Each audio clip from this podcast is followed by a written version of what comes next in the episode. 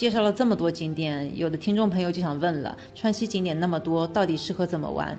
分别需要多少天？刚刚的弹幕也看到很多有关的话题。要解答这个问题，你最先应该先问一下自己两个问题：我是否有一定要去的景区？我又有多少的时间能在这次川西的旅途中？有人说小孩子才做选择，我全都要。那你可能要准备往返成都之外，大概至少九天的时间，以及面对时间长、温差大、路程辛苦等足够的心理生理准备。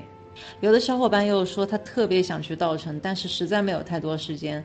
那么可以选择行程紧凑，并且要走一定回头路的成都五天往返的行程，或者更进一步，稻城亚丁是有机场的，我们可以选择直飞稻城，在浏览景点之后，又从稻城直接飞回成都，相对而言能节省非常多的路上的时间，但是可能也无法欣赏沿途的美景。在这里，我根据我个人的倾向，主要讲一下我比较喜欢的川西大小环线的玩法。因为环线能少走回头路，甚至不走回头路，行程中的景色呢会更加丰富一点。这张图是一个简化版的川西环线图，我们看看中间的这个小圈呢，就是经典的川西小环线。这条线呢是从成都出发，经过渡江堰到达四姑娘山。我们可以坐车游览双沟桥之后，住在四姑娘山的山脚下。第二天出发，依次游玩丹巴的甲居藏寨、巴美的莫氏公园、塔公草原后，乘车汇入三幺八国道，到达摄影天堂新都桥。在新都桥拍了足够多的照片，并且住宿一晚之后，第三天我们会途经折多山，前往摩西古镇。晚上的话，住在古镇里面或者海螺沟景区。第四天早起经海螺沟游玩，返回成都。全程的话需要大概四天的时间，我们也可以反着来玩。如果你时间比较充裕的话，那么川西的大环线可以一次性去往色达和稻城两个热门景点。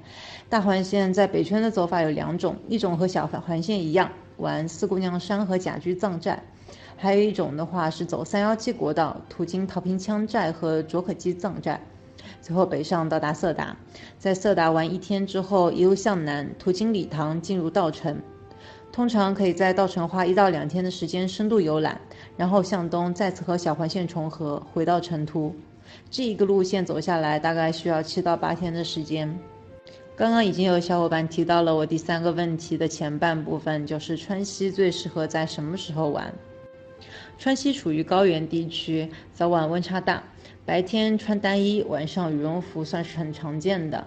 天气变化又很快，前一秒还晴空万里，下一秒就大雨倾盆，让你什么都欣赏不到也是有可能的。比较合适的季节是四月底到六月中旬，或者九月中旬到十月底。前者属于川西的春季，万物生发，绿草茵茵；后者属于川西的秋季，雨季结束，天气凉爽，树木草甸金黄，非常的漂亮。六到八月这三个月的旅游旺季，川西反而处于雨季。虽然别有一番风情，但是并不是最佳的旅游季节。十月之后的冬季，则可能遇到大雪封山的情况，行程可能会受不可抗力的影响。温度方面，夏天的平均气温只有十一到十二度，春秋两季的平均气温的话是零到十度之间。白天可以在短袖外面套一件薄外套，但晚上都需要穿上抓绒衣、冲锋衣。怕冷的也可以带上羽绒服。冬天的时候，平均气温就在零度以下了，最冷的时候能够达到零下二十多度。这时候去川西就需要穿上自己最厚的衣服，什么秋衣、秋裤、毛衣、抓绒衣、羽绒衣。冲锋衣帽子手套口罩雪地靴一件都不要少。